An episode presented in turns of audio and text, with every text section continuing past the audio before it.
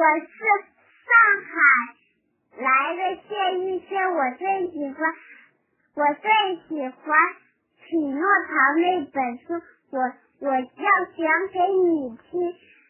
从前有个老木匠，用树枝做了一个木偶，给他起了一个名字叫匹诺曹。老爷爷心想，如果匹诺曹变成一个真正的名字。小男孩老爷爷可多高兴！有一天晚上，仙女来了，仙女就把他变成了一个正正的男孩，给他带来了生命，然后就把他变成了一个真正的男孩。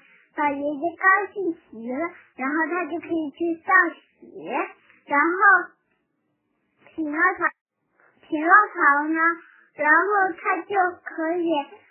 去上学，然后匹诺曹就去上学，然后呢，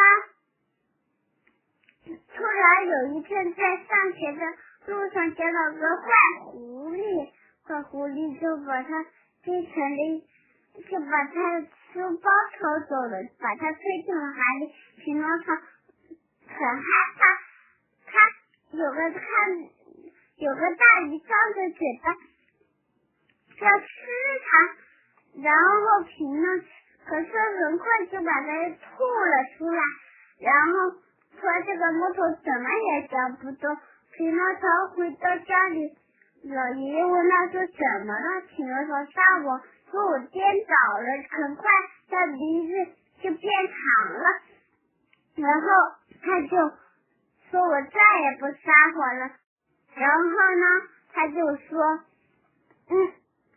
他就说啊，再也不撒谎了，然后他的鼻子就变回来了。从此以后，他就是一个又好又可爱的男孩了。